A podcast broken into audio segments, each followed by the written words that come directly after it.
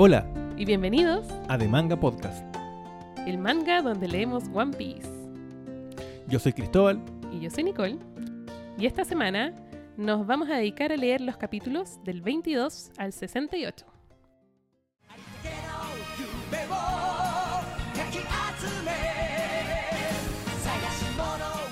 La última vez que dejamos eh, a nuestros amigos los piratas sombrero de paja, estaban yendo en dos botecitos a la deriva. Y ahora llegan a una isla que ellos pensaban que estaba desierta, pero está habitada por animales muy raros. Animales que eran mezcla de otros animales. Luffy y Nami desembarcan en la isla, Se adentran en el bosque, se adentran en el bosque. en la espesura. Mientras Zoro descansa porque todavía estaba eh, sufriendo las heridas que le hizo Baggy y las que sufrió en esa pelea, ¿verdad? Con Kabagi. Y mientras Nami y Luffy se adentran en el bosque, empiezan a escuchar una voz. Y la voz se hace llamar el guardián del bosque y les advierte que tienen que irse de la isla. Al final, eh, resulta que es un pirata que está dentro de un cofre. Y ese pirata les cuenta que cuando era joven llegó con su tripulación a la isla buscando un tesoro, guiados por un mapa. Pero cuando llegan ahí, el cofre que pillaron ya estaba vacío. Encontró, él sin embargo, metiéndose como por ahí arriba de una montaña, encontró otros cofres, pero no alcanzó a decirle a sus amigos. Se cae de la montaña y queda metido en un cofre y ahí quedó atrapado por el resto de su vida. Cuando recuperó la conciencia después de ese porrazo, sus amigos ya se habían ido y desde ahí que se quedó en la isla eh, cuidando el tesoro que tampoco puede alcanzar, en verdad. Claro, y él se quedó ahí postrado para siempre metido dentro de un cofre. Mm. La historia es muy tragicómica. Yo- Yo lo encontré terrible. o sea, si tú le llevas como a la vida real, es terrible. Pero yo creo que el, el- el tono un poco del, del manga le como que lo hace tragicómico. Lo suaviza. Porque la verdad, claro, es, es horrible. O sea, El pobre Mm, tipo. no. Claro. Yo creo que el panel más triste es cuando despierta y ve así como el Sí, bote, el bote, el el barco, a lo lejos deriva, o sea, y se da cuenta que está solo. en el horizonte. Sí, mira, de hecho lo encontré. Igual es como un poco poético que el tipo haya quedado encerrado por un tesoro, el cual no puede. No la- puede está al lado de él, pero no- Mm. en el fondo no puede poseer. Lo que lo hace muy triste. Pero me, me planteó ciertas eh, preguntas un poco biológicas, que yo, yo creo que obviamente por ser una caricatura no, no la va a responder eh, nunca, ¿Ya? ¿cachai? Pero como, como el tipo, si el tipo no, no podía salir, ¿cierto? Mm. Porque dijo que... Quedó atascado, como que claro. creció ahí. Y que cuando Luffy lo, lo trata de sacar, dice que su cuerpo no va a soportar el, el- el peso que tenía, porque Mm. ya, quedó como acostumbrado a depender de una estructura externa, Ajá. como un exoesqueleto, no sé, por de los bichos. Pero yo, yo me pregunto, ¿cómo diablo el tipo hacía para ir al baño? Se en una caja. Yo creo que le pone bueno nomás, po. Yo creo que, claro, no sé. Mira, preguntas que nunca obtendrán respuesta. Pre- Preguntas que hay que ver si algún día aparecen en el SBS. Claro, claro. Eh, bueno, el- este caballero les, les cuenta a Luffy la historia eh, y Luffy se compromete a ayudarlo a bajar los cofres que estaban en esa montaña porque desde esa época eh, él sabía que estaban ahí pero nunca había alcanzado como a, a tocarlos, digamos. Y Luffy se sube a la montaña, ve los cofres y cuando se da vuelta se niega a bajarlos. Y Gaimon, que así se llama el caballero, em, se da cuenta y le da las gracias a Luffy. eh, le dice tienen que estar vacíos. ante la mirada eh, y palabras atónitas de Nami, que es como, "Pero, ¿por qué vaya a hacer esto? Es como que, porque dio, o dio, no a entender, pero pareciera ser que Luffy quería quedarse con el tesoro. Hay un panel donde como que no le muestra la cara, la típica como cara de como suspenso, o sea, como que se le ve la mitad de la cara, ¿cierto? No, no se le ve como el ojo y es como, oh, pero ¿qué está haciendo? ¿Por qué está haciendo esto? Si no es así. ¿Cachai? Como que ¿Para qué iría así? nos engaña a todos. Y creo que ahí como que se luce un poco la, la personalidad de Luffy porque de nuevo pareciera que está haciendo una tontera o, o- o- o- por qué hace esto, ¿cachai? Mm. Algo que pareciera ser incorrecto, pero la verdad no. Lo estaba haciendo para como proteger un poco el, eh, no sé si el, el corazón, pero el... la mente del pobre tipo. Para no pobre causarle más claro, dolor. Claro, Mm. si ya se quedó 20 años ahí por un tesoro. Que más encima, o sea, en el fondo era como decirle en su cara que todo su infortunio fue en vano. ¿Cachai? Pero no fue en vano, porque po. ahí Gaimon, porque Luffy le ofrece irse con ellos. Le dice, Claro. si queréis, únete a mi tripulación, yo quiero ser el rey de los piratas, únete a mi viaje. Y ahí Gamon le dice que en verdad prefiere quedarse en la isla porque en todos estos años, a pesar de haber estado oficialmente protegiendo los cofres, por decirlo así, se encariñó mucho con los animales y quiere quedarse ahí para protegerlos. Correcto. En el fondo igual encontró como un propósito sin haberlo buscado. Y encontró un tesoro Fue, más valioso que el claro, oro. fue como una serendipia en el fondo. Esas cosas bellas que uno encuentra cuando uno no está buscando nada. Sí, es como una, una, pequeña, una pequeña historia. ¿Mm? Eh, pero aprendemos cosas importantes en este capítulo. Nos muestran, nos explican a mí, que es la única que cacha cómo funciona el mundo, el mapa del mundo. Aprendemos por fin qué es la gran línea, que es lo que preguntaba, una de las cosas que Correcto, te preguntaba la semana pasada. Sí. Eh, Y también se, se muestra cuál es la, la línea roja, ¿no? La red line. la línea es roja. como la sí, sí. franja de- del continente. Claro, entonces te dicen que en este planeta hay una sola línea continua de tierra, que es el Red Line, que da la vuelta al mundo. Como un anillo en el fondo. Y hay dos lugares donde tú puedes cruzar en barco esa Red Line, y esa es la gran línea. Y esa es como la ruta marina Más peligrosa. que une al mundo, claro, y es la más peligrosa. Em, y el único que ha conquistado esa gran línea es el rockstar El crack de Gold Roger. Gold Roger. Em, eso. Y aprendemos también que la gran línea es el cementerio de los piratas. Claro. Eh, y bueno, yo quiero igual recalcar un poco que, de nuevo, como que se nos da a entender como con actos muy sutiles, como que con pinceladas parte de la personalidad de Luffy, que son bastante como eh, decidoras, por lo menos para quien está partiendo el manga, que es que cuando pareciera que est- se está haciendo alguna tontería o, o algo que no fuera como esperable de él, no es así. Siempre como que sus acciones están pensadas, aunque no lo parezcan, y se- eh, como que se terminan entendiendo mejor. Eso, eso es como lo que yo, yo rescaté. Además de toda la información como del, del lore, por así decirlo, Mm. del mundo que... Porque es cierto que hasta estos 22 capítulos no se Mm. había eh, mostrado nada de como la geografía, que no es algo no menor en un mundo que plantea viajes, po. En Claro. el fondo es como que tú partieras leyendo El Señor de los Anillos y no te muestran nada. y no, no, no viene como ese mapita, ¿cachai? Que Ajá. viene como atrás, ¿cachai? Que te, te dice dónde está la comarca, dónde queda Rivendell y todo. Entonces es fundamental, creo yo, en, un, eh, en una historia de como pirata, Mm. tener ciertos parámetros de ubicación, po. Igual es chévere porque te. como que. te explica la geografía del mundo. Y entonces entendemos que el mundo está compuesto por islas. No hay continentes, hay solo islas. Excepto la Red Line. Claro. Entonces también geográficamente es súper interesante eh, y te explica por qué el, el poder naval, digamos, o el, el poder transportarte por agua es tan importante en este mundo. po. Es la vía principal de viaje. Claro, en el fondo que sea una época de como florecimiento del- de los piratas no es algo al azar. No es como, por ejemplo, en, el- en la historia del, del- del mundo real, que si bien existía la, la piratería, pero habían fuerzas militares también dentro de los continentes, en la tierra. Acá no. Es como que todo... El, el- el mar es como el, no sé, 97% de todo el mundo, entonces... claro que es relevante, po. Eh, acá se van. Dejan a Gaimon con los animales, eh, que eran mezcla de dos animales, eh, y nos vamos. Y en alta mar, conversando, se dan cuenta nuestra tripulación que les faltan cosas. Luffy dice que les falta comida. Zoro dice que les falta copete.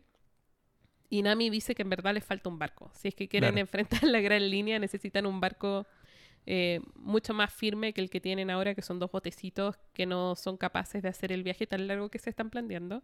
Y entonces deciden dirigirse a la villa Sirup, que está muy cerca de donde están. Y ahí, al llegar, conocen a un chico que se llama Usopp, que es el capitán de la banda de los piratas Usopp, que está compuesta por tres niños del pueblo. Eh, Usopp y su banda tienen muy mala reputación porque son mentirosos y son traviesos. Bueno, eh, ellos son tres niñitos los que componen, además de Usopp, la banda de los piratas de Usopp. que Son Pepper, Onion y... Se me olvida el otro, pero... Carrot. Carrot. Tienen nombres de comidas eh, o de condimentos. Usopp es amigo de Kaya, que es una chica enfermiza que vive en la mansión del pueblo.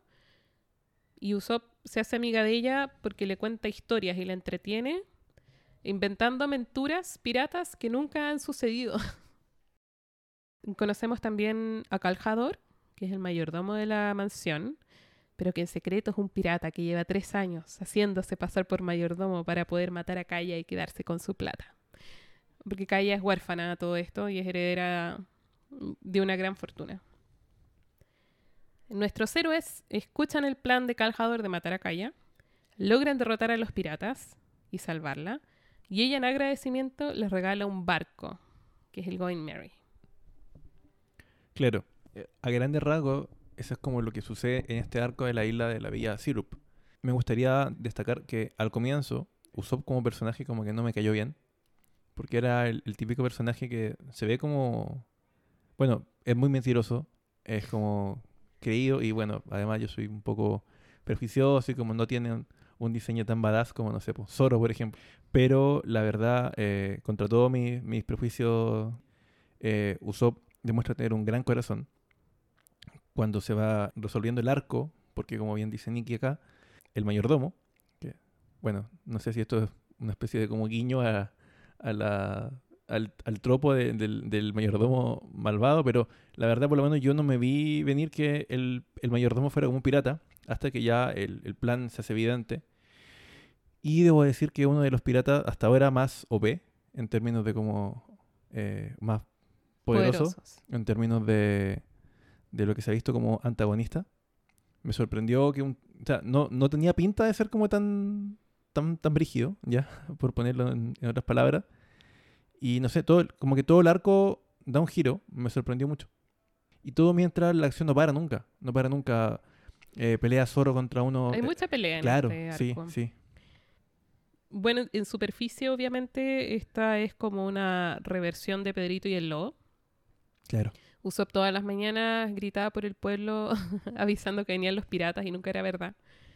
U- Aprendemos también que Usopp eh, tiene un sueño y su sueño es ser un, un valiente guerrero del mar como su papá. Y ahí nos enteramos que Usopp es hijo de Yasop, que es el francotirador de Shanks, de su tripulación. Y aprendemos que Usopp también es un excelente francotirador, tiene muy buena puntería, aunque es un cobarde. Lo bueno que tiene, como decías tú, es que tiene un corazón valeroso, aunque, eh, aunque todavía no se le note mucho. Claro. Pero de hecho el motivo por el que Luffy y los demás deciden ayudarlo es porque reconocen eh, ese buen corazón. Él está muerto de, de miedo, eh, le tiritan las piernas, de hecho, pero aún así se decide a tratar de salvar a la villa, que aunque se burlen de él y qué sé yo, quiere mucho a la gente del pueblo y a Kaya y quiere hacer lo posible para poder salvarlos. De hecho, ese panel es muy bonito porque eh, él ante sus dudas y casi como que no espera que lo, que lo vayan a ayudar. Mm, El, el panel de los tres, no me acuerdo si eran los tres juntos o las caras individuales de cada uno de los tres, eh, Nami, Luffy y Zoro, lo, lo, lo miran como con cara de como decidido. Es como, sí, Ajá. te vamos a ayudar. Sí, porque también eh, eh, de ahí nos muestran un pequeño flashback. Eh, y el tema es que Usopp, al final te das cuenta que es alguien que está acostumbrado a, mentir para poder generar una reacción. Eh, te enteras que es un huérfano porque su papá se fue a ser pirata muy chico Claro. y lo dejó botado con su mamá. Y su mamá también eh, se enfermó y falleció cuando él era todavía muy niño. Eh, entonces no sabemos qué tipo de vida tuvo tampoco. Probablemente muy triste. Igual el anime, o sea, perdón, este manga eh, tiene, o sea, como que la mano le baja el tono a los... Pero es todo muy triste, o sea, fueran historias con, otro- con, con otra mano, así como más convencional, eh, sería bastante crudo el mundo, o sea, em, la tradición de, del mayordomo igual es frígida. eh, para, para Kaya, por ejemplo. Sí. Porque la cuidó por tres años, justo el día en que ella le iba a dar como un regalo, que eran unos lentes nuevos, porque siempre estaba eh, con unos lentes muy básicos. Yo te iba a si decir que, ¿Mm? esto quiero decirlo, adoro que Caljador, o el, el Capitán Kuro, Ya. cada vez que se acomoda los lentes, lo hace con las palmas de sus manos, Sí. porque está acostumbrado a llevar espadas en los dedos. Claro. Entonces como, es como un reflejo casi. Mm. De hecho, lo hacen encanta. notarlo, creo que el segundo el mando, que era este hipnotizador, Que se hipnotista. parecía a Michael Jackson. Yo, oh, yo te iba a decir que el- De hecho, anoté que le encontré un parecido a Steve Tyler, el de Aerosmith. Ah, Como en la boca, de no más, sé. de más. Eh, Es que hacía como el, Sí. el moonwalking. Sí, sí, también. Em, Pero tiene como pinta de como rockstar también. y que cada vez que hace, cada vez que hipnotiza a alguien, se hipnotiza él mismo también. Igual eso habla muy bien de él. O sea, debe- ser muy bueno para... Así de bueno es. Em, pero eh, ponte tú ahí uno, anoté un par de cosas y un par de paneles de Usopp súper buenos. Em, porque al final lo que pasa es que los sombreros de paja deciden ayudar a Usopp a tratar de detener a la tripulación del Capitán Kuro que va a tratar de emboscar al pueblo y matarlos a todos. Em, entonces ponen trampas en la playa, incluyendo una especie de fosa de aceite. Sí. Eh, y después se dan cuenta al amanecer que están en la playa equivocada y tienen que salir corriendo a la otra playa para tratar de detenerlo. Y ahí se desordenan un poco. Y termina llegando Usopp primero, al punto donde están los piratas. Y Luffy se pierde porque lo mandan al norte y no sabe dónde está el norte.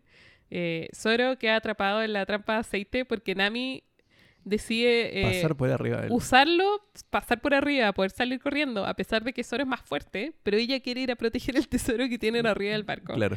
Eh, entonces termina llegando Zoro- eh, primero. Eh, y tiene un, un par de frases muy buenas. Cuando está enfrentándose a Kuro, le dice, nunca te dejaré pasar. Y mi último cuento será un cuento verdadero, será solamente un día aburrido en la villa o algo así. Y él está totalmente comprometido con evitar que los piratas lleguen a la villa a tal punto de que nadie se dé cuenta que está pasando algo. Sí.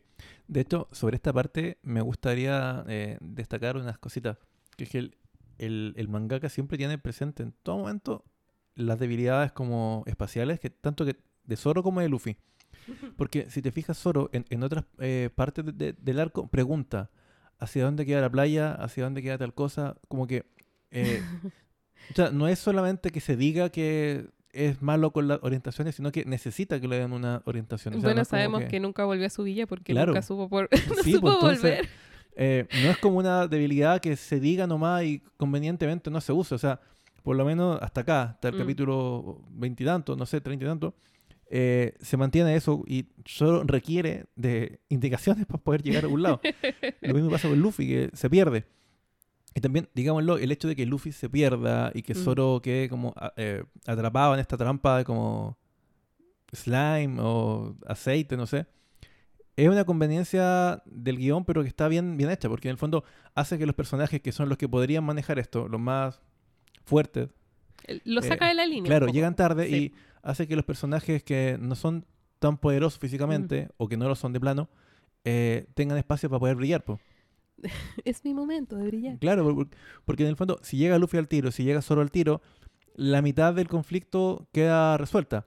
Entonces, no habrían diálogos como los de Usopp, no habría el momento en, como en el que Nami se eh, planta cara con él y empiezan como a tirar como unos caltrops, unos, estos como Miguelitos, Mm. ya, para que no suban, porque están como defendiendo como una rampa. Sí, era como, claro, una bajada a la playa, en Claro. el fondo, un caminito.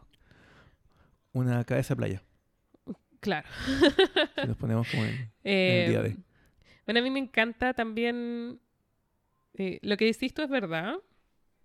Es conveniente para el argumento que no esté Usopp y no esté Luffy. Porque también nos permite conocer un poco más en acción cómo funcionan estos dos personajes que son Nami y Usopp. Eh, a mí me encanta que Nami esté siempre más preocupada de las lucas que de otra cosa. Y- Em, otra cosa que, que quiero conversar es que el, esto de que el real objetivo de Kuro es tener paz y tranquilidad. Entonces, eh, bueno, Kuro mm, no es de mis villanos favoritos. Encuentro que es un es poderoso, pero al mismo tiempo su plan es súper penca. Entonces, es como podrías haberlo pensado mejor. Podría haberle dado un par de un par de vueltas a la cosa. Pero está bien. Claro, o sea, yo lo encontré poderoso para lo que llevamos hasta ahora. O sea, fue como el, el primero como que me dio como una sensación de, oh, esto está complicado. Es más difícil, Claro, claro. Mm. porque Baggy, no sé, como que, no sé si porque era un payaso, tal vez no. Discriminación. Sí, que Discriminación. sí. Es que, bueno, se veía cool igual, po. Pero más allá de eso, Pero eh, eh, Kuro al final es un, es un pirata que renuncia al mar. Claro. Eso es. Que, claro. que por eso Luffy le tiene bronca después. Porque eh, Como que no está dispuesto No a aceptar los riesgos de ser pirata. ah, pero espérate, eso era lo que, lo que quería decir y, Mm. y se me fue. Que es que siento que, al igual que Nami, tiene muy claro cómo funciona el mundo, porque en el fondo, para una persona normal que a lo mejor no, no quiere ser un pirata y estar dispuesto a lidiar con lo que eso significa, que es que haya un precio por tu cabeza, ajá. eh, este tipo Kuro también está consciente de eso. O sea, ¿de qué le sirve en el fondo tener mucho dinero, tener eh, mucho, mucho botín saqueado si eh, lo van a estar persiguiendo de por vida eh, los de la Armada? Entonces, él quería como desaparecer, como que fingir su muerte, que es lo que hizo al final, y ajá. ser millonario en algún otro lado. Pero claro que pa- para la, eh, los tintes épicos de la historia, claro que suena como un villano penca en, su- en sus fines. Pues como puta, el weón solamente quiere ser millonario, ¿cachai? Eso mejor juega tu loto, no sé, pues. Como que el plan tiene demasiadas partes en las cuales puede fallar, ¿cachai? Sí, de, de hecho, él, él quería matar a toda su tripulación justamente por lo mismo. O sea, además es un villano sin código. Yo, yo creo que eso es lo que más choca. Si como villano no es, no es bueno, porque siento que no, no te hace empatizar con él. A mí me gusta cuando, o sea, a lo mejor puede sonar un poco psicopático, pero me gusta cuando empezáis a, a empatizar un poco con el plan del villano, cuando no, Sí, no como suena villano, como villano. un eh, villano como de, bueno, en, en inglés le dicen como cartoonishly evil, como que es malo porque sí, ¿cachai? Como que, ¿y tú qué quieres hacer? No, yo quiero destruir el mundo, muajaja, ¿cachai? No me gustan esos villanos. Y siento que este plan de él también es como muy simple, entonces... Lo que sí, eh, nos enteramos que el que le rompió la mandíbula al capitán Morgan fue Kuro. Ah, cierto, sí. Y que gracias a, comillas, haber capturado al capitán Kuro, que sabemos que era un señuelo, era otra persona, y que Django lo que hizo fue hipnotizarlo para hacerlo creer esta persona que era el capitán Kuro en verdad, y permitirle al original poder huir. eh, esa captura le permite ascender a ser capitán de la marina Claro. y llegar a donde lo conocimos al final. po. Eh, De hecho, me gusta cómo se va enlazando la historia con un detalle chiquitito, porque alguien que no se fija mucho en el, en el panel, que son como dos o tres donde sale la cara de él, Ajá. no hace la conexión con que era el Capitán Morgan, pues, ¿cachai? Me gusta también, no sé si lo hemos, no, creo que no lo hemos dicho, pero el manga te va mostrando en la primera página lo que, va- lo que fue pasando con Baggy.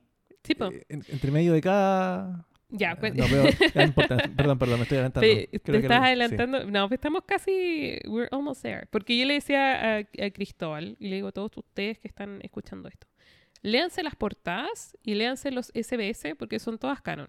Entonces, desde la página 37 empiezan a aparecer portadas donde Oda te sigue contando historia de personajes que ya fueron, ya los dejamos atrás, digamos. Y empezamos a ver qué le pasó a Baggy después de la pelea con Luffy. Y cuando queda como en versión Funko Pop. claro. Y lo vemos en distintas cosas. Los vemos eh, llegando a una isla, peleando con unos pájaros, conociendo eh, a Gaimon. a Gaimon, claro. También lo que pasa con em, su, con su tripulación, con el león y todo el cuento. Después vemos a la tripulación, claro, peleándose por quién va a ser el nuevo capitán, porque ellos piensan que Baggy en verdad está muerto. Porque Em, encontraron su- sus extremidades. Solo sus extremidades, Claro. que es la- son las que Nami había dejado como amarradas en un montoncito. Macabro igual. Y vemos que Baggy versión Funko Pop, eh, Funko Pop se encuentra con Alvida y Alvida lo lleva a encontrarse con su tripulación al final y mm, recupera su forma, ¿no? Así es. De hecho, yo te iba a preguntar quién era esa, esa mujer que salía con... Porque no... Me espolié es entonces. que- eh, porque no es Alvida, sorry. sale como una mujer. Sí, es como no, una pero, pirata. pero es que sale, entonces imagino que van a, van a indagar en, en quién es. po. No, pero no en spoiler, pues si sale en la, en el- literalmente en, el primer, en la primera página de, de cada capítulo. No importa, está bien. Es que igual es un mini spoiler. Pero yo creo que no es spoiler, porque, o sea, yo no sé quién es, pero sé que sale. Y si está en el, en el primer capítulo, obviamente no es spoiler. O sea, Oda quiere que sea de conocimiento público que Baggy se encontró con alguien. ¿Quién es? Sí, Yo se encontró con alguien, no idea. sabemos quién es. No sabemos quién es. No, o sea, yo no sé quién es. Tú sabes quién es. Yo no lo sé. Eh, bueno. Eso, po. Em, Tú pusiste nervioso del spoiler. uh, es que no, como que Es que no era un spoiler. hay, hay, Está hay bien. cosas que no. hay cosas que sé y no sé si las no sé si en este minuto las sé porque las volví a leer o las sé porque las sé, Ah. ¿cachai? De- como me pasaba al principio que yo sé que la, la villa de Luffy se llama Fuchsia. Pero ahora leyendo, en verdad, nunca sale nombrado el nombre de la villa. Eres como Por lo tanto, es algo que supe después, Eres como Doctor Manhattan. Tienes tanto conocimiento que ya no sabes qué hacer con él. Entonces, ya, esta es una cosa pequeña, me disculpo, sí. No, no importa. Em, bueno, seguimos entonces en la pelea. Eh, acá hay un minuto. Usopp manda a sus piratas a proteger a Kaya. Que Kaya que logró a duras penas llegar a la playa para tratar de detener a Caljador cuando descubre todo este Claro. complot. Em, y le dice, eh, nos enteramos de que el plan es que Django, que es este hipnotizador que se parece a Mick Jagger o a... No, ¿quién dijiste que se parecía? Steve Tyler El, el papá de Arwen. hipnotice a Kaya para convencerla que escriba un testamento en el cual le deja toda la plata a Caljador. Eh, porque el rollo del Capitán Kuro es poder no solamente quedarse con la plata, sino poder tener la reputación para poder gastar esa plata después. Y mm, entonces huyen los piratas de Usopp, los tres niños, con Kaya al bosque y los sigue Yango. Entonces, en un minuto, Zoro se echa a Usopp al hombro, literalmente, para ir a buscarlos al bosque y poder protegerlos. Porque, de nuevo, no sabe ubicarse, entonces le tienen que ir diciendo. Antes de que pase a lo de. ¿cómo o sea, porque Kaya está huyendo, porque ella va al campo de batalla cuando se da cuenta de todo esto, pero ella se da cuenta, y esto es bastante importante, porque hieren a uno de sus sirvientes. Ella tenía otro sirviente importante que era Merry. que Sí, que queda- era la oveja. Claro, que queda herido por eh, Caljador o Capitán Kuro. Eso, eh, Pero además Kuro piensa que lo mató. claro. Sí, por eso digo que Kuro en verdad Sí, la vendió un poco. Como que mm, se, se confió, se confió. Es que eso, ¿cómo, cómo, cómo si era tan brígido? No, no chequeó que el tipo estaba muerto. Se confió, Bueno, po. bueno. Sí, sí, por eso digo que la vendió un poco. Tres pero años bueno. inactivo tampoco pasan en vano. Igual me gusta mucho el poder que tiene eh, Django, ¿Ya? porque... Django. eh, sí, ahí yo creo que eso es una... Para mí es como una referencia, tal vez. No sé, siento que a lo mejor el género de los piratas, o también tuvo que haberle gustado el género de los western, y por ahí llegó Django, no sé, creo yo. Porque el- es un nombre raro que se te ocurra ese nombre como para un, para un mangaka japonés, porque tuvo que haber... Em, le gustan los western. Ah, no sabía. Uno de sus primeros one shot fue un western. Hay posibilidad de que más... Se llama Wanted. ¿Wanted? Habrá una posibilidad de que tal vez más Ujú. adelante hayan vaqueros también. en el- O ya es demasiado... Todo es posible en el mundo de One Piece. Pueden haber serpientes conejo en el mundo de One Piece. Ya bacán. Em, Lo voy a esperar. Nos enteramos, bueno, al, al final derrotan a Yango, derrotan a Capitán Kuro. Y Ah, espera, espera. Te iba a decir que me gusta el poder que tiene Django, porque no es solamente que hipnotice, sino ¿Mm? que también como que le da un buff, como que le da como un Ah, claro, upgrade claro. A, la- a, los, a los piratas como más... de- Lo que pasa es que, eh, claro, ahí está el, el ejemplo de la tripulación, pero también de los gemelos, de, Sí, de los a- a hermanos uno de los dos gato. gatitos. Porque, claro, Yango te... Si Yango te hipnotiza y te dice que eres el más fuerte del mundo, o tienes tres veces más fuerza que antes, como que aquello se vuelve realidad. O sea, realmente los convence. O sea, fuera de, de hueveo, es un muy buen hipnoterapeuta. O sea, te, El poder es de la capaz mente. de implantarte una idea en la cabeza y... wow. Y, Y, y los ponerle. piratas podían romper como un pedazo de la, de la cornisa del cerro, de la de esta como rampa natural. Ujú. Lo encontré un buen, un buen recurso. Eso. Sí, es verdad, se me había olvidado comentar eso. Antes de cerrar ya el tema de la, de la pelea. Sí, no es que quiera, no es que quiera saltarme esto, Ah, ya, perdón, perdón. no es que esté apurada por ir al resto. No, pero es verdad, Es que lo que se viene es muy bueno también. es que lo que se viene es muy bueno. Sí. Em, mm, otras cositas pequeñas que anoté es que, por ejemplo, me emocionó mucho cuando Usopp decide, después que eh, terminan las batallas y todo vuelve a la normalidad, primero le pide a todo el mundo que guarden el secreto. Que no le digan a nadie qué qué pasó, ni que él trató de salvarlos, ni nada, porque él prefiere guardar, como había dicho al principio, la tranquilidad del pueblo y que protejan su vida pacífica antes que mejorar su reputación, lo cual habla súper bien de él como persona. Y luego viene la escena en la que desbanda la tripulación Usopp y los niños se emocionan mucho y Me gustan mucho las caras que hace llorando. Son, llegan a ser expresivamente ridículas, pero es algo que también una vez vi en Friends, que creo que no sé si Rachel dice que nadie se ve lindo llorando. Todo el mundo se ve, pero horrible cuando llora. Pero cuando llora así, cuando llora y llora y así como desconsoladamente. Y es porque le estás diciendo a la gente, aléjate de mí. Eh, eso. Sí, no, una- un- unas eso. caras terribles de, de gente. No sé si fue Rachel o si fue Joey, pero. eh, me, me acuerdo mucho de eso porque lo encontré tan cierto. Cuando uno llora se pone pero horrible, como que la pera se arruga, los ojos, Ajá. todo mal, mal. Y te pones colorado. sí, no, terrible. Bueno, así están todos los niños Usopp. claro. Y más encima con, con la mano de, de Oda, que es bien exagerada, eh, las caras. son- Maravilloso. Bueno, pero nos enteramos, eh, sí, que todos prometen cumplir sus sueños y los tres niños tienen un sueño. Uno de ellos quiere ser tabernero, el otro quiere ser novelista el otro quiere ser carpintero. Y después tenemos un momento que a mí me encantó, que es también reflejo de cómo lograron proteger exitosamente la paz del pueblo. Es que todos los tres niños vuelven a sus casas y a los tres los retan porque llegaron tarde o porque andan cochinos y como que el, el pueblo está en total tranquilidad y hay un ambiente de domesticidad, como que nunca se enteraron de que pasó nada. Claro, como que nada pasó. Mm. Nada pasó. Eh, ¿Qué es lo que dice Usopp también? Acá nada pasó. Después empieza la despedida. Están eh, los chicos en un bar comiendo. Dicen, ya nos tenemos que ir. Y Gay- Kaya y Mary lo que hacen es regalarles una carabela que se llama Going Mary. Y mm, aparentemente la construyó Mary también, que es el mayordomo que sobrevivió a Sí, este ataque. porque tiene como una ca- cabeza de, de oveja en el, en el Como de cabrito. Claro. Mm. Sí, pues tiene se como- llama, ¿no? Donde ponían como unas mujeres, los piratas. Sí, pues, mascarón. Sí. ¿Verdad? Un poco, ¿Mascarón de un proa? poco funables los piratas. Bueno, también como toda la gente ¿Cuándo del, no? del, de- del siglo XVII, XVI, también me imagino que eran un poco funables. Eh, Pero bueno, acá por lo menos colocaban como una ovejita.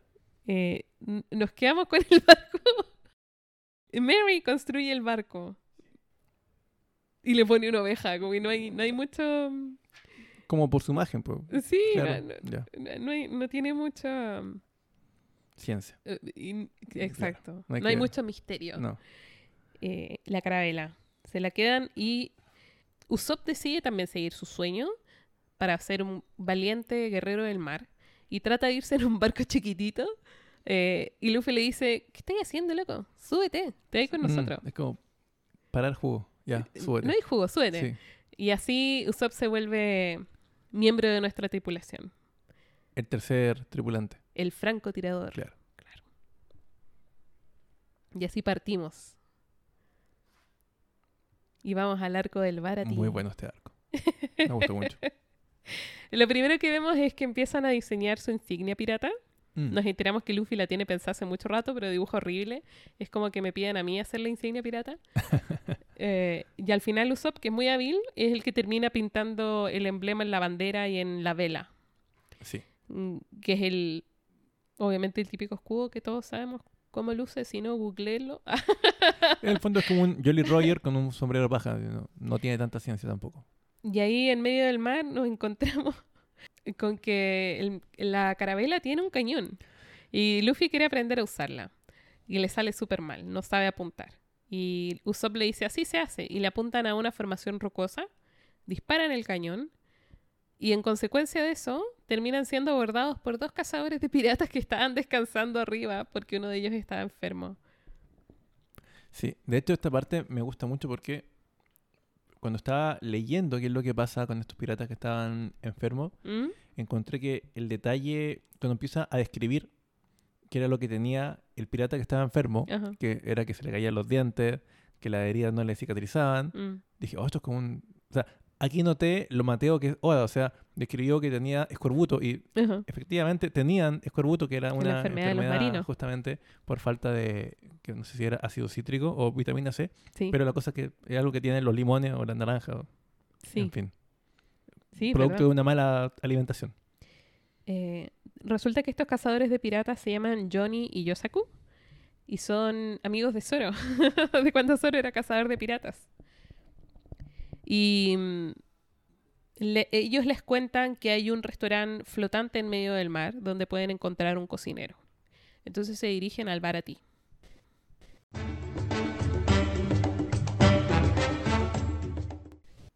Ahí llegan al Baratí, que es un, es un bote gigante que parece pescado.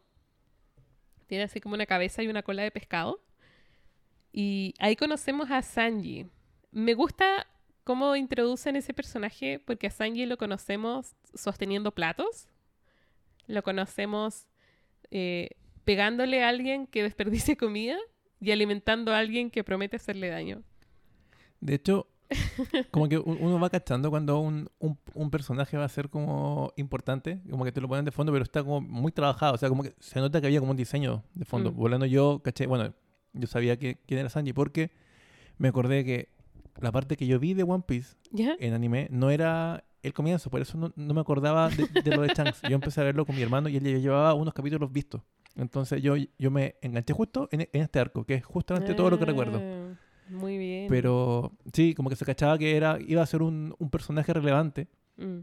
De hecho, como bien dice Nicole, em, antes de que ellos lleguen, se tienen como un encontrón como que estacionando los barcos afuera, porque como que tiene una especie de como, no sé si estacionamiento, o muelle, muelle creo que es más correcto, ¿cierto? Estacionamiento. Y se enfrentan con un eh, oficial de Full la Marina, body. claro, full body. Porque los ve como unos piratas, porque ellos tenían ahí la, su bandera, bandera. recién puesta. Mm, Y mm. le dice como, hey, pero la acabamos de pintar, ¿cachai? Aún no hemos hecho nada. Y él como que le echa la foca, como típico tipo prepotente, que, y al final le dispara. Luffy para evitar eso se infla, ¿cierto? Y desvía, rebota la bala y la manda al baratí, a la parte donde está el chef. Entonces, por eso ahora quiero ir a cuando Sanji se introduce como personaje, le está sirviendo, como bien dice Nikki, y eh, este full body lo amenaza con... O sea, primero como que se siente humillado porque se, quiere ser como el, el bacán, como que sabía de vino. Sanji como que le demuestra que no tenía idea de con qué se maridaba ese vino. Sí, Lo, lo prueba. claro, Y le dice, esto es un no sé qué, con no sé cuánto. Y Sanji le dice, no, no, ni cerca. claro. Y él como que se siente tan humillado que trata de decirle que había como un bicho en la sopa. Mm. Ah, y ahí se la echa. Porque no... Ahí también empezamos un poco a cachar el, el carácter de Sanji. Mm. Y este tipo que se veía muy, muy, muy brutal porque había capturado a no sé cuántos piratas y tenía como unos nudillos y los amigos de, de Zoro igual como que lo respetaban. Siguiente panel vemos que Sanji lo tiene como agarrado y ya lo tenía ensangrentado entero. Entonces como... Bueno, ahí se enlaza lo que pasa después, porque resulta que Full Body, que había parado a, a ese restaurante a tener una cita, andaba pseudo trabajando, en verdad, y había tomado preso a uno de los piratas eh, de la armada de Don Creek, que es un pirata eh, aparentemente muy famoso, y es el pirata Jean. Y este gallo lo tenían, no solo lo habían torturado mientras estaba preso, sino que también eh, le habían prohibido comer y beber. Y se libera del, borque- del barco y llega al baratí pidiendo misericordia, pidiendo algún resto de comida. A pesar que todo el mundo se opone, Sanji lo alimenta igual, en secreto. El tipo llega súper malherido. Claro, y en un comienzo se ve como que el típico pirata penca, como que... Y después, después ve- ve- vemos que no, o sea, era un oficial importante de la armada Ajá. de Don Creek. Y claro, lo tiran para afuera con, con una escoria y Sanji sale y le da comida. Mientras todo eso pasaba, Luffy estaba arriba del barco como disculpándose con el, con el chef que era el que, el que dirigía este, este restaurante. Seth. que es un pirata que tiene una pata de palo, tiene una barba con un bigote y el bigote eh, como que son trencitas. Muy cool, me gustó. Y le dice que si no tiene plata para pagar el arreglo, se tiene que quedar un año trabajando eh, como niño de los Lavando mandados. platos, claro. Mm. Lo típico. y ahí vemos todo el desastre que arma Luffy en la cocina. Quiebra todos los platos, se come la comida que sirven. Es un desastre. Un día normal en la película Italia. Algo así. Bueno, eh, Jin, muy agradecido de que lo hayan alimentado, se va, se reúne con su capitán, que también estaba muerto de hambre, y deciden ir al baratí a pedir comida. Y ahí conocemos a Don Creek, el considerado el pirata más fuerte del East Blue. Eh, bueno, aparece Don Creek con su, con su buque, que es muy grande, pero viene en pésimas condiciones. Y ahí nos enteramos que Don Creek viene, eh, no lo dicen así, pero viene arrancando porque estuvo siete días en la gran línea y quedó en esas condiciones, perdió la mayoría de sus hombres y la mayoría de sus buques eh, y están muriendo de hambre, digamos. Y hay parte de su tripulación que ya murió de hambre y Seth y Sanji, a pesar de la oposición del resto de los cocineros del Baratí, decide darle las 100 porciones de comida, ¿era parece? Creo que pidió mil o cien, no sé la verdad. Pero eh, Para alimentar a la gente que estaba arriba del bote. sí. Eh, bueno, acá se pone One Piece la cosa, porque mm, esta gente que lleva días sin comer, que está muriendo de inanición en verdad, apenas come, se recupera. Claro. Es como la estrellita de Mario Bros. Como, eh, Titín. como cualquier juego en todo caso. Tú comías algo y la barra de vida se llena. Eso es. Como que por comerme un pan con queso se me recupera un, un hoyo que tengo en el hígado, ¿cachai? Claro. Una herida de eh, bala, no sé. Entonces Don Creek y los demás quedan en condiciones de tratar de robarse el baratí, que es lo que quieren, porque su barco ya está a punto de, de ser destruido, digamos, entonces quieren usarlo. También porque Don Creek es muy tramposo, entonces él dice, si ocupamos este restaurante, en verdad va a ser mucho más fácil poder tomar desprevenidos a los pueblos y a los otros barcos que tratemos de robar. Don Creek acostumbraba viajar en sus buques con una bandera de la marina para que la gente no desconfiara de él. Claro, eh, era un tipo que en el fondo se valía de cualquier medio con tal de conseguir la victoria. Claro. Y aquí empiezan a pasar varias cosas al mismo tiempo. Por un lado, nos enteramos que Nami se roba el Going Mary, aprovechando la confusión.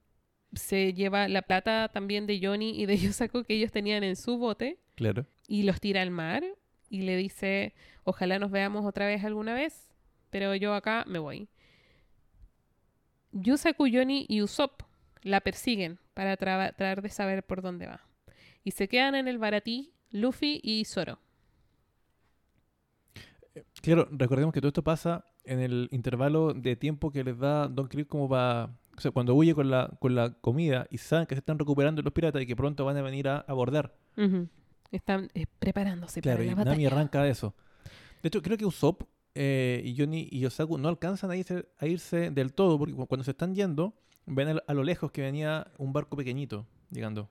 En ese minuto, claro, el galeón de Don Creek se parte en dos y como Carlos Pinto aparece entre medio de la niebla un bote que parece sarcófago con un sujeto sentado eh, muy tranquilo y nos enteramos que es el pirata Draco Mihawk, que es el mejor espadachín del mundo, que es el hombre que Zoro estaba buscando, al que quiero retar. Lo, lo- lo que me acuerdo yo es que mencionan que se lo encontraron en la gran, gran línea y él es el responsable de que con una pura espada todo lo- toda la flota de Don Creek se haya ido al, al carajo, así, Se los echó a todos. a todos.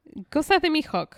Em, Muy cool el diseño. Se nota el tiro que va a ser un, un personaje pero importantísimo porque es como una mezcla de vampiro y conquistador Sí, español. Sí, pero también tiene como un toque como de rockstar. Está, está- está como con... O sea, yo primero pensé que era como un tatuaje. Después, después caché que era como una camisa, como Ajá. con muchos motivos. Pero también como que anda como una, una cruz en el pecho, ¿cachai?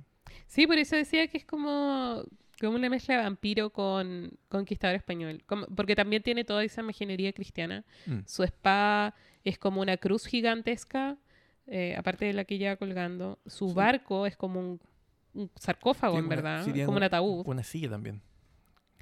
¿Cachai? Entonces, y tiene así como... Blin eh. em, Un sombrero como de mosquetero, de ala, ¿cierto? Con una pluma para atrás. Sí, po. Don Creek entonces decide que se va a quedar con el baratí para reemplazar el barco de él que ya está hecho pedazo. Y estamos en eso cuando de pronto el galeón se parte en dos.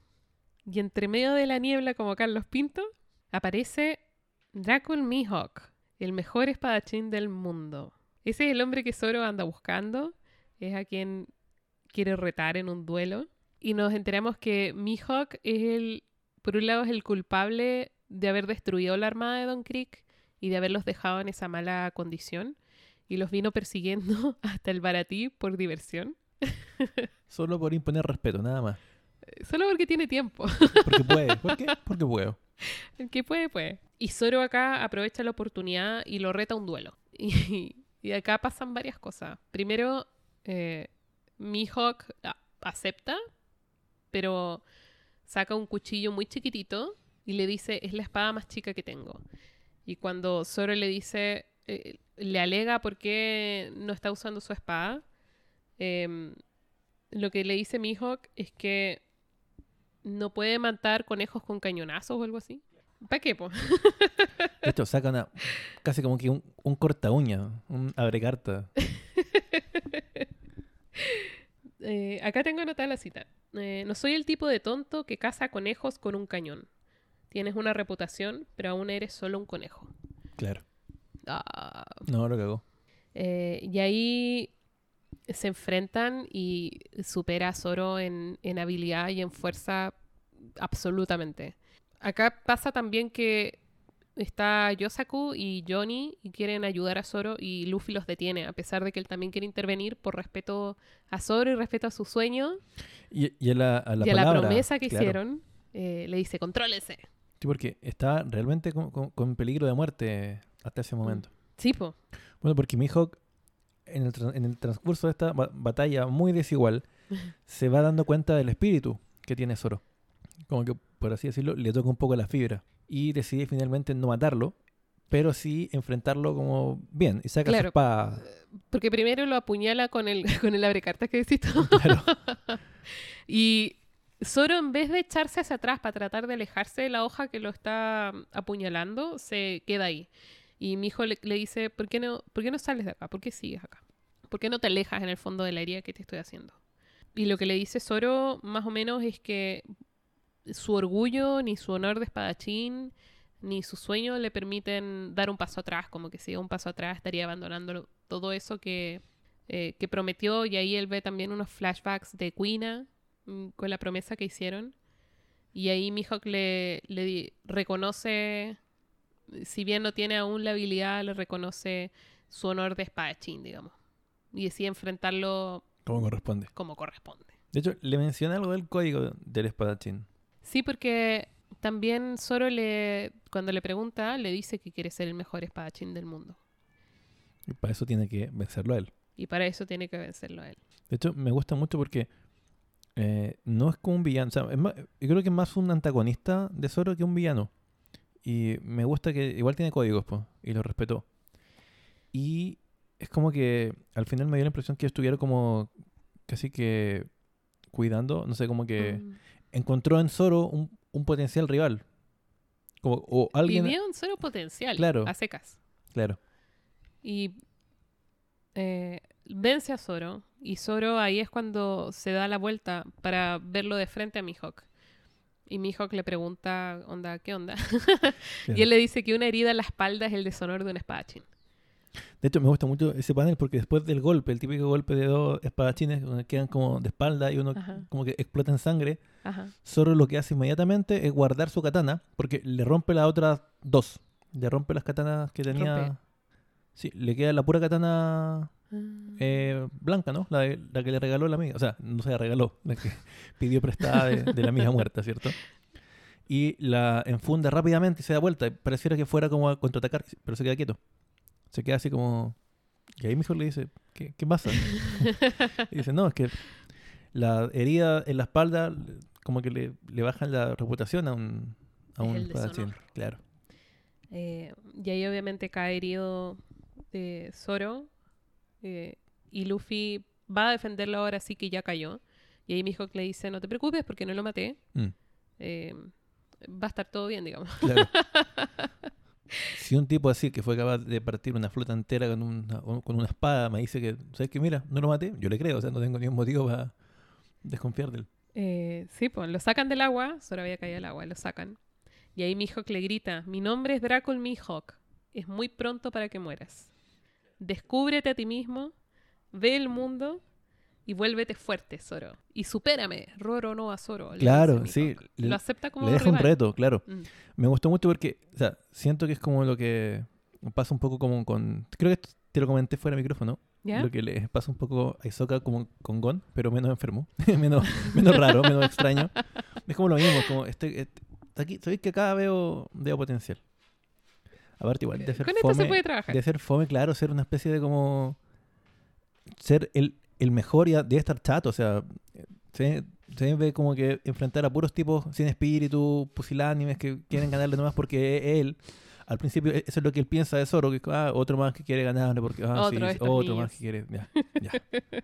y al final se da cuenta que no, pues. Zoro tenía espíritu. Bueno, ahí Mihawk reconoce también que Luffy y Zoro hacen un buen equipo. Mm, sí. Le pregunta a Luffy cuál es su sueño y él le dice ser el rey de los piratas. Y le dice, eso es mucho más difícil que tratar de vencerme a mí. Que les vaya bien, cabros. Y se va. Claro. Y acá hay una escena hermosa que Zoro, eh, sangrando de espaldas arriba del bote, levanta su katana al cielo y llorando le promete a Luffy, nunca voy a perder de nuevo. Creo que le dice, capitán, eh, eh, ¿está bien eso para ti? Como Claro. que le pregunta. ¿Tienes un problema con eso? No. ¿Rey de los piratas? Claro, Ninguno le dice Luffy. bonita esa parte. Bonito. Pero creo que algo que se te quedó que es que Ujú. Mihawk, además de decirle buena suerte, le dice, nos vemos en la gran línea. Como que lo está esperando en la gran línea. De hecho, me gusta mucho porque como que falsamente te van planteando los villanos siguientes, o lo- como las Ujú. escalas de poder, no sé. Primero como que con este personaje de la armada que se veía brígido, y al final Ajá. era un nadie. Luego llega Don Creek, que ya se veía mucho más, más brígido. Mm. hablan de la fama que tiene, o sea, es como el, el mejor de un cuarto del, del mar, o sea, ya debe ser importante, ¿cachai? Pero también Mihawk nos dice que el East Blue es el mar, el mar más débil. Claro, claro. Y luego El vuelven, vuelven como, claro, luego vuelven como a desmitificar eso llega un tipo realmente badass, que eh, no sé, pues como que el, equivalente de que Goku cuando está buscando la eh, esfera, ¿cachai? Cuando es chiquitito, aparezca Freezer y te, dan como un pequeño sneak peek de lo que viene mucho, mucho más adelante. Es como, oh, conche tu madre, qué brígido. Sí, pues eh, Es como, sube que, el desafío. es como un spoiler para más adelante. Es como un spoiler permitido por Oda. Este es el nivel del mar al que estamos entrando. Claro. ¿Cachai? O sea, un tipo que con un espadazo puede pitearse barcos, muchos barcos. Bueno, acá nos enteramos, nos habíamos enterado ya de que Nami se había robado el barco, el Going Merry. Y aquí ya Yosa, Kuyoni y Usopp deciden ir a la cigadilla para ver si pueden ver hacia dónde va. Y entre medio aparece Pearl, que es uno de los oficiales de Creek, que es un personaje que está vestido con una armadura. Sí, es muy extraño. Son como círculos de armadura que le cubren el cuerpo. Mira, yo no soy músico, pero me recuerda como a esos platos de la batería, pero mucho más grandes, mucho más gruesas. Y como- gruesos. Sí, tiene como Mm. unos timbales en la mano. No, no, no, no, no son timbales, sé. tienen como unas cosas muy... ex- Como una rodela, unos buckler, ya, pero dos. Y como que lo usa para golpear también. Es, Son es muy círculos extraño. de metal y Sí. tiene un gorrito de metal. Es una armadura súper extraña. Él era el, el segundo como sub algo, ¿no? Porque el de Don, Don Creek, porque el primero era era Jin, que él no, Claro. no, nos enteramos más adelante. Este era como su segundo, su tercero en realidad, al mando. El segundo sería Jin. Eh, bueno, así que eh, Pearl trata, trata de pelear con los cocineros. Sanji se enfrenta a él. De acá lo único que quiero mencionar es que uno... Pearl es un personaje pequeño, digamos, no es tan interesante, pero eh, sí te da la impresión que, que es alguien que sufrió mucho. Sí. Esto que tiene este trauma porque vivió en la selva, te dicen, mucho tiempo. Con el fuego. Esa parte igual como que no, no- no la entendí mucho, pero ¿por qué él, él podía eh, como que invocar fuego? Hacer aparecer fuego, no, no, no me quedó muy claro su, su, su background. Y aprendemos que Sanji, igual que, que Seth, zapatos rojos, pelea con sus piernas para proteger sus manos. Que eso es lo más importante para un buen chef. Claro. Y Sanji pelea con, con Pearl hasta que Jin toma secuestrado a Seth. Y ahí Sanji deja de defenderse y Pearl es capaz de derrotarlo, digamos. Y ahí vemos el flashback. Y nos muestran cuál es la relación que tiene Sanji con Seth. Cuando parte el flashback, están hablando en la cocina. Está Sanji y hay tres cocineros más adultos, obviamente, y son más experimentados en el mar. Y le dicen, nosotros somos cocineros de mar. Eh, entonces hay cosas que hay que hacer. Y reciben los platos de los clientes con la comida todavía no terminada y ellos se la comen en vez de botarla. Y Sanji encuentra que es asquerosa esa cuestión.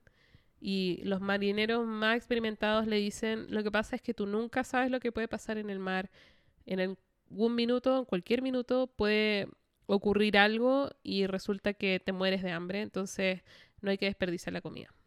Y también hablan sobre el All Blue, que es un lugar mítico donde se juntan los peces de todos los mares.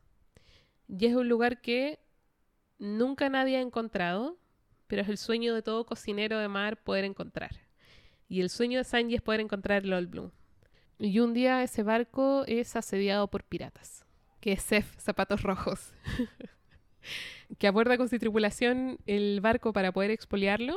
Y mm, ahí nos muestran también que Sef, siendo un pirata muy desalmado, no roba comida, roba solamente joyas. Sí, de hecho hay una cosa que me, gustaría mencionar antes de, de avanzar al, al flashback de Sanji con, con Seth, que por cierto es, es muy bueno, es tremendo este flashback. Em, antes, Don Krieg dice que no solamente se va a quedar con el barco, sino que eh, quiere el, el manual de. O sea, el manual. El libro, la bitácora, por así decirlo, de viaje de, de Seth, porque él lo reconoce. Antes de, de robarle todo el, toda la comida, reconoce que él era Seth Zapatos eh, Rojos. Y él era conocido porque uno de los piratas que logró estar en la gran línea hace mucho tiempo y haber vuelto, digamos, bien. No encontró el One Piece, pero Claro, porque eh, Don Krieg es un personaje que es no solamente es tramposo, sino que es muy arrogante y se busca por el camino fácil, pero también como que da muchas excusas. Entonces él asume que el motivo por el cual no ha conquistado la gran línea es simplemente porque le falta información, no porque simplemente hay gente que es más fuerte que él y perdió nomás. Claro, de repente también dice que eh, a sus piratas le explica que porque él quiere volver a la Sí. gran línea, los piratas realmente lo ven como una pésima idea porque ya, ya les fue muy mal. Y él dice, pero es que miren, eh, allá van a haber gente como esta, re- eh, haciendo referencia a Mihawk y a, un- a una demostración que hace Luffy que muestra que era elástico y se dan cuenta que había consumido la fruta del diablo. Claro. Y como que él asume que si le ganan allá básicamente porque o son, comillas, tramposos porque consumieron este tipo de como poder, o sea que allá como que hay puros freaks como Luffy o hay gente que, que tiene información que él no maneja. Claro. En el fondo pone excusas, como dice Nicole, pone excusas para su fracaso. Claro, ese es como, la- como la, el resumen del personaje, digamos, arrogante y además no reconoce sus falencias. Estamos entonces en el, en el flashback. Claro. Fla- fla- Sí, volvimos al flashback. Mientras Seth y su tripulación roban el Orbit, y ahí Sanji se defiende y dice, no puedo morir porque quiero encontrar el All Blue. Y Seth lo escucha. Y por eso, cuando Claro. Sanji pierde el equilibrio y cae por la borda, se, eh, Seth lo, lo busca, se salva, eh, se lanza a salvarlo, De hecho, porque comparten el mismo sueño. de hecho, si mal no recuerdo, no se lanza como eh, solo, sino que le pega como una patada a un mástil Sí. y el mástil cae y lo, lo usan como una especie de como bote improvisado. Claro. Y luego atrás de eso el barco se hace mierda, así, ¡puf! con el agua. Y claro, cuando despierta Sanji de nuevo, están en una roca, eh, que es una roca no solo pequeña, sino que no tiene ningún tipo de vegetación. Y es una roca tan alta que es imposible pescar desde ahí. Y están varados. Y Seth le dice, mira, tengo estas dos bolsas de comida y hay un saco grande y un saco chico. Y le dice, yo soy más grande, así que me voy a quedar con esta, tú quédate con esta otra. Y hay cinco porciones de comida, te recomiendo que la dividas lo más que puedas y así puedes eh, soportar más días. Por suerte eres cocinero. Yo voy a estar al otro lado de la roca. Si hay un barco, avísame. Y Sanji se queda ahí. Y tiene una fuente de agua que es como una, una posita.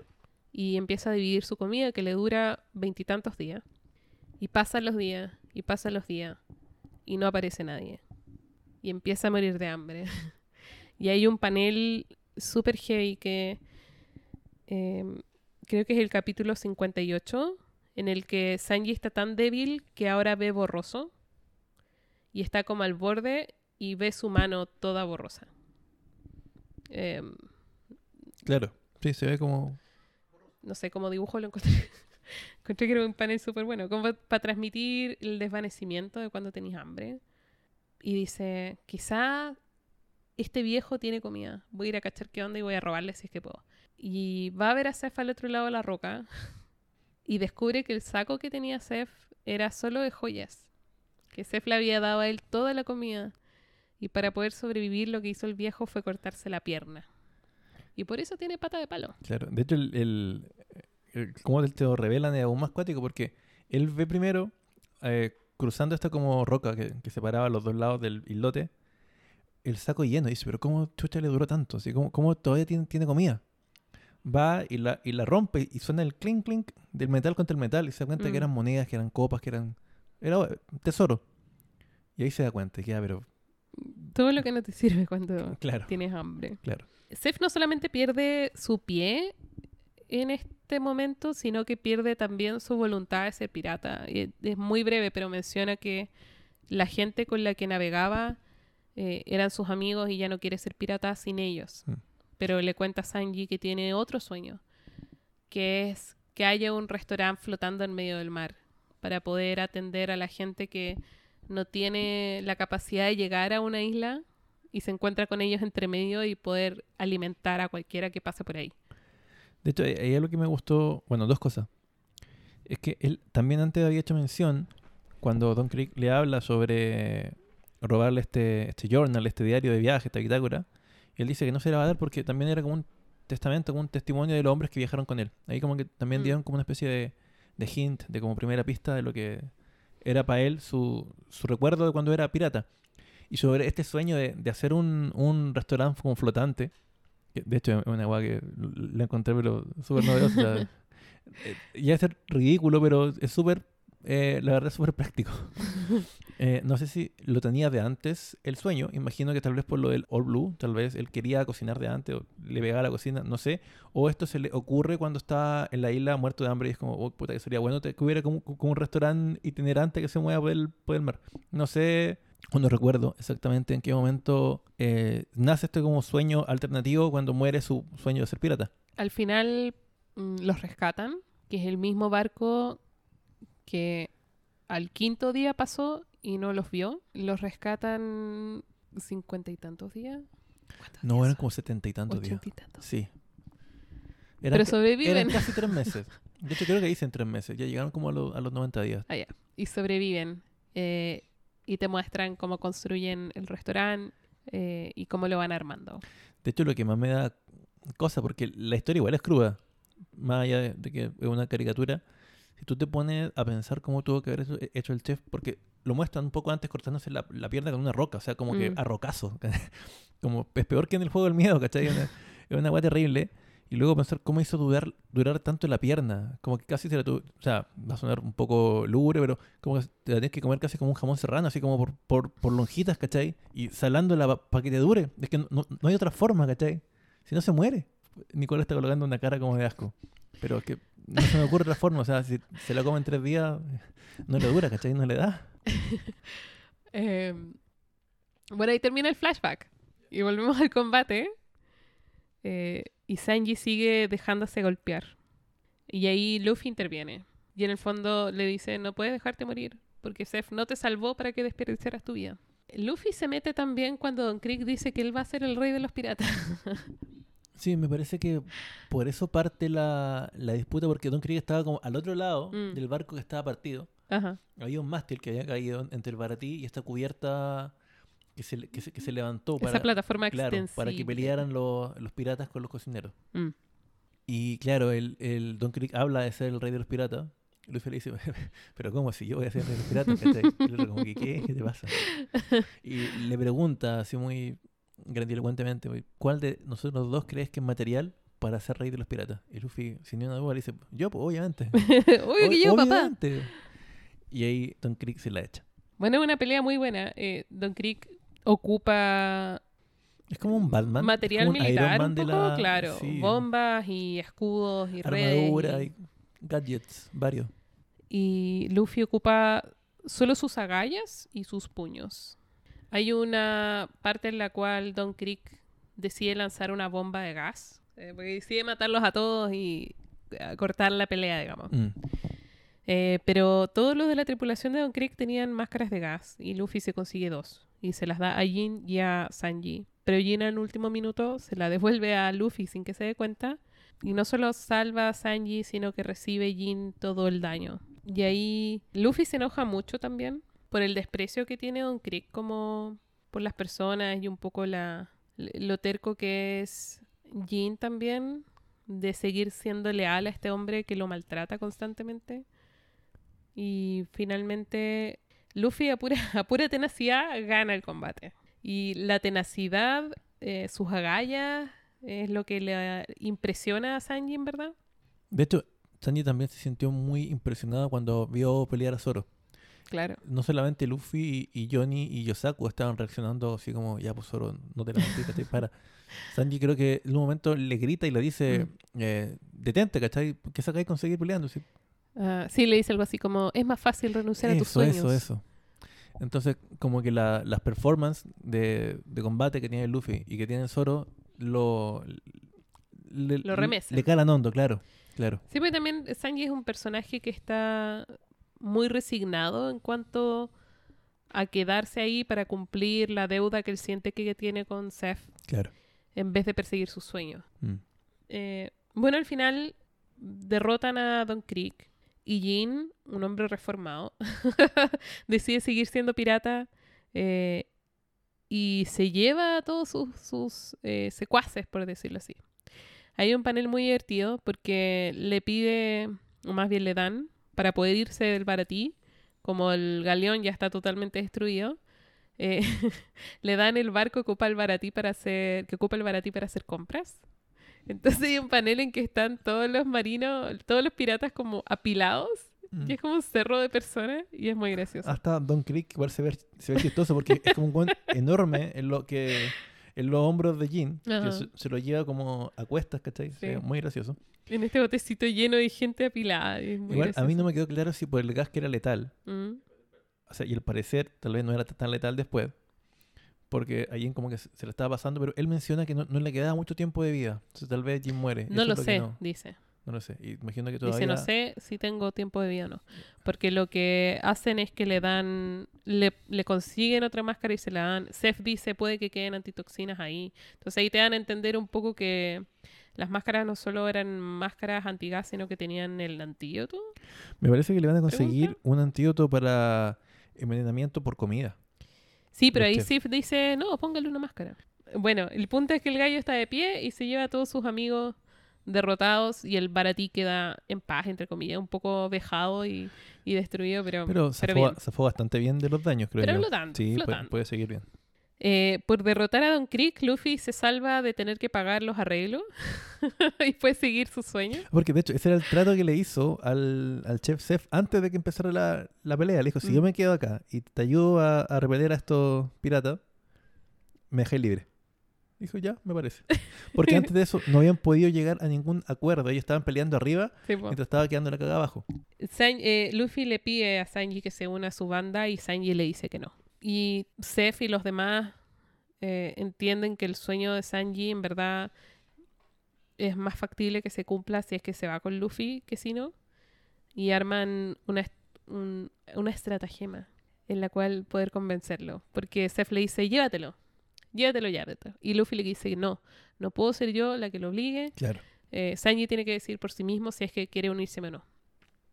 Y al final lo que hacen es que eh, se juntan a cenar y preguntan quién hizo esta sopa y resulta que la hizo Sanji y todos empiezan a tirarla al piso y a escupirla y a hablar de lo mal que había quedado y como que tratan de rechazarlo para que se vaya. Em, Sanji se enoja y se va de la habitación y después todos se ponen a hablar Mm. de lo que hicieron y Sanji los escucha Lo- y claro, eso lo, escucha conmueve Es igual. ridículo porque está, está afuera. No, no tiene más para dónde ir. Si a- afuera, sin esa como plataforma para, para pelear, es como un pasillo nomás. pues. Igual lo voy a escuchar, ¿cachai? Pero eso lo convence Mm. de irse con Luffy. Igual a mí me, me enterneció un poco la forma bruta que tenían como para echarlo. O sea, claramente los piratas no tenían una muy buena inteligencia emocional, pero la forma de como querer, de, la forma bruta de quererlo era... Porque igual, igual lo respetaban. De hecho, el final es súper emocionante porque están todos llorando. Hasta el Tef llora. Las caras, de nuevo, son como deformadas hasta el extremo por Pero, el llanto, ¿cachai? Pero pasa que ahí eh, Sanji le dice, ya, voy a ser tu cocinero. ¿Te tinca o no te tinca? Claro. Y Luffy le dice que sí. Y después tenemos un par de paneles en los cuales eh, Yosaku, que había vuelto, les cuenta que lograron seguir a Nami y cachar más o menos cuál es el rumbo. em, y se suben a otro bote para tratar de seguirla. Y Sanji va mientras a buscar sus cosas para poder irse. Claro. Y tenéis un par de paneles en los cuales está Sanji sentado en el comedor en silencio, Mm, como sí. despidiéndose del restaurante en silencio, mientras están todos los demás afuera. Y después al salir tenéis también un par de paneles en los cuales no se escucha nada, salvo el, los pasos de Sanji mientras camina el bote. Y eso dura hasta que Seth se despide de él de, diciéndole, mantén tus pies secos Claro. o algo así. Desde o no te mojes los pies. Y ahí Sanji se pone a llorar y se tira al piso y le agradece todo lo que hizo por él. Y todos los demás cocineros se ponen a llorar también. Esa parte es súper buena. Es que yo encontré que la historia con el, con el viejo era muy buena. De hecho, no me acuerdo si lo mencionamos, pero al comienzo te dan a entender que ellos se llevaban muy mal. Se, se trataban pésimo, pero al final no era eso, pues era una relación, no sé si es cuasi padre-hijo, pero era bastante, eh, yo creo que lo más parecido que tenía Sanji una- a una figura tierna, aun- aunque no lo Mm. fuera, ¿cachai? Eso. Y nos vamos Hasta aquí quedamos. y hasta aquí quedamos. Va Yosaku, Luffy y Sanji en un bote, En un bote. ¿sí, no? Y Usopp, Johnny y Zoro están otro, Así es. siguiendo a Nami que se llevó la carabela. Y que está, no sabemos dónde. Chan. ¿Te gustó esta sección? Creo que esta parte me gustó hasta ahora mucho más que la otra. La acción eh, fue mucho más, más frenética. Incluso en el arco de, de Usopp, que fue un poco menos... menos de, de Nos demoramos menos rato ahí. Claro. Igual la pelea eh, como que nunca, nunca paraba, llegaba gente, se invertían los, las parejas que estaban peleando. Ujú. Y este arco ya fue una locura total. Eh, mm, no me gustó mucho como que al final estaban preocupados por Jin. Sí, al final el bueno los traicionó. Me tocó un poco, ya, pero ¿por qué se preocupan tanto de él? Si lo conocí hace menos de un día, no te alcanzaría a encariñar de alguien que parecía ser bueno, luego llega Don Krieg y es como hace ciegamente todo lo que él le decía y es como no da pena que se muera, ¿cachai? Y deja casi medio muerto a Sanji. Pero Jin igual es un personaje mm, que es capaz de gratitud y que cambia al final. Porque al final del día los protege. Porque de hecho el que termina echándose a Pearl es Jin. Le dispara. Creo que le rompe con su eh, como arma, ¿cierto? Como que Sí, sí, llega, le pega, le llega y pega. pasa y ahí te das cuenta, ¿qué? ¿Este weón era brígido? ¿Qué pasó? Claro, a eso voy, como que a pesar de las lealtades que tiene, igual los termina protegiendo por gratitud. Un respeto como de pirata en el fondo. De pirata Sí, pirata. porque, mm, de hecho, una de las cosas en One Piece es que no, no se trata de buenos y malos. No- no- el mundo no es Blanco y negro. binario, claro. Claro. Y una misma persona es capaz de acciones éticas, acciones No m- ética. malas. Claro. Claro. Mm, eh, bueno, a- además de eso, le encontré que el flashback eh, entre Sanji y, y Seth fue muy bueno, muy, muy bueno. Era emotivo, era triste, era trágico y, y, y marca claramente como el- la relación de los dos, pues, ¿cachai? Genera como un vínculo, en el fondo, entre esos dos personajes. A raíz de eso entendí muchas, muchas cosas que me gustó mucho. La pelea con Don Creek, que si bien no la mencionamos mucho, pero porque la verdad tiene mucho eh, ir y venir es propio de una pelea, ¿cachai? Pero fue muy buena también.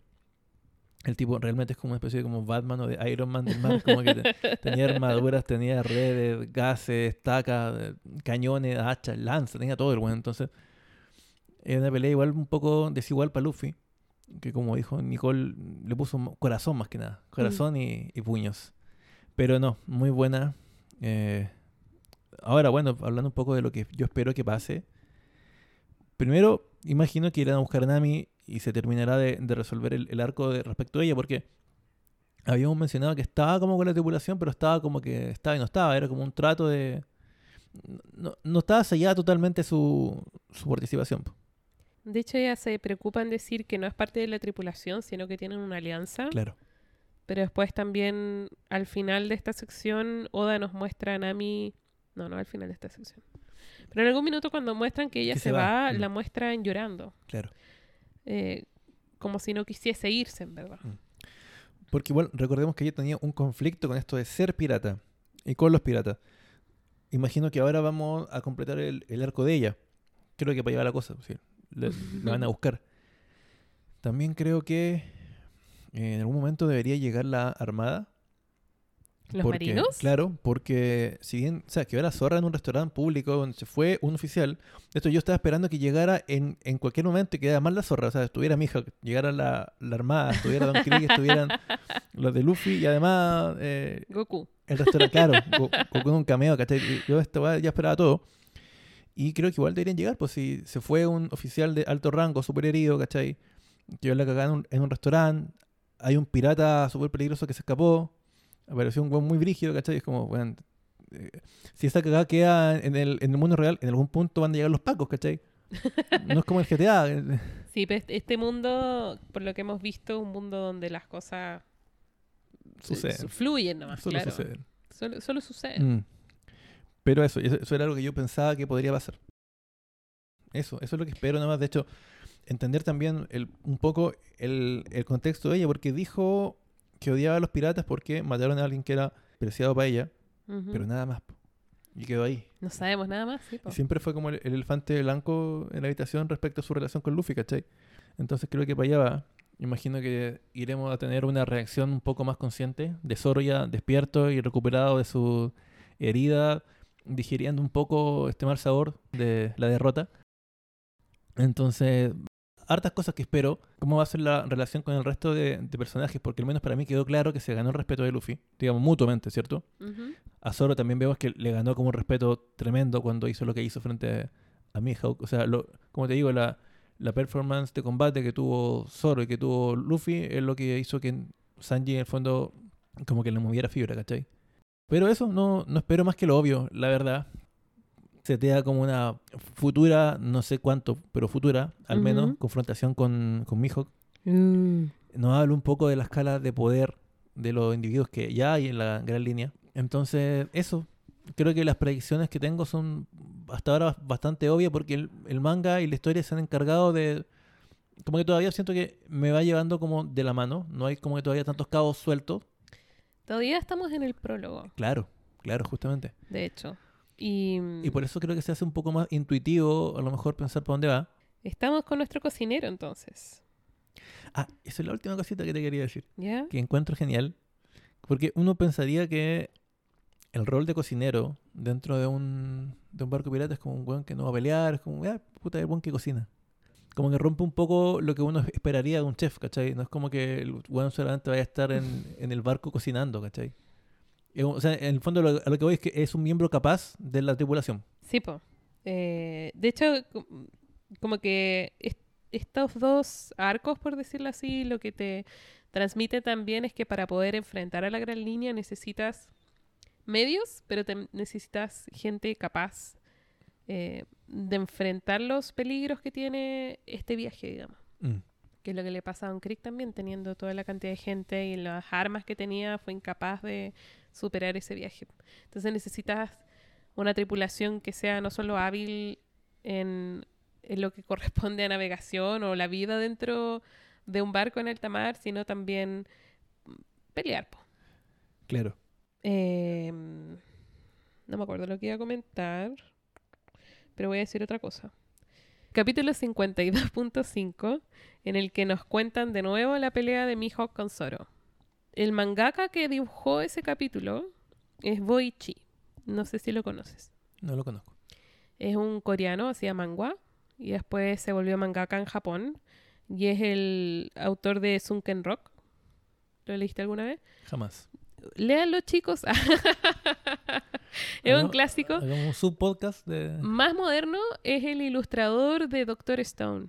Ah, mira. Eh, Yo creo que por eso te salía como que me comentaste que reconocías un poco el dibujo. Sí, es como una versión HD, 4K del, del capítulo este pueblo de... Es que le- los dibujos de Boichi son súper especiales, como dibuja los ojos, Sí. eh, sobre todo, me gusta mucho. Bueno, si me dices que es el de Doctor Stone, claro que los ojos son, son Sí. peculiares, ¿cachai? Es el ilustrador de Doctor Stone, no es el creador de la Ah, ya. Es autor de Sunken sí. Bueno, ya que estamos hablando de, de otra obra, Mm. quiero aclarar algo que después me, me corrigieron varias personas, y también la misma Nicole, que es sobre el, el estilo de como el humor gráfico, algo que había notado yo. La verdad, ahora que lo pienso bien, no, no es tan así. De hecho, en el mismo Kimetsu no Yaiba, que yo lo estaba viendo este año, también me recordaron que pasan este tipo de escenas como con humor, con las caritas más desfiguradas. Quizás yo no lo, no lo noté, no me fijé, pero pasa. Ya, sí, por que- eso te decía que tiene más que ver con el tipo de obras que consumí, en verdad. Mm, yo creo. Muy sí, Sí, así que- seinen. Al tiro me... ¿Cómo se llama? Me, me disculpo si es que Mm. sonó como muy... muy que lo soy en todo caso, pero eso. Para la próxima semana vamos a leer los últimos dos arcos de la saga de Liz Blue. Vamos a terminar el prólogo de este manga.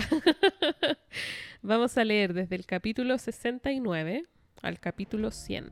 Eso. Muy bien. Tengan bonita semana. Y esto fue The Manga Podcast. Chao. Adiós.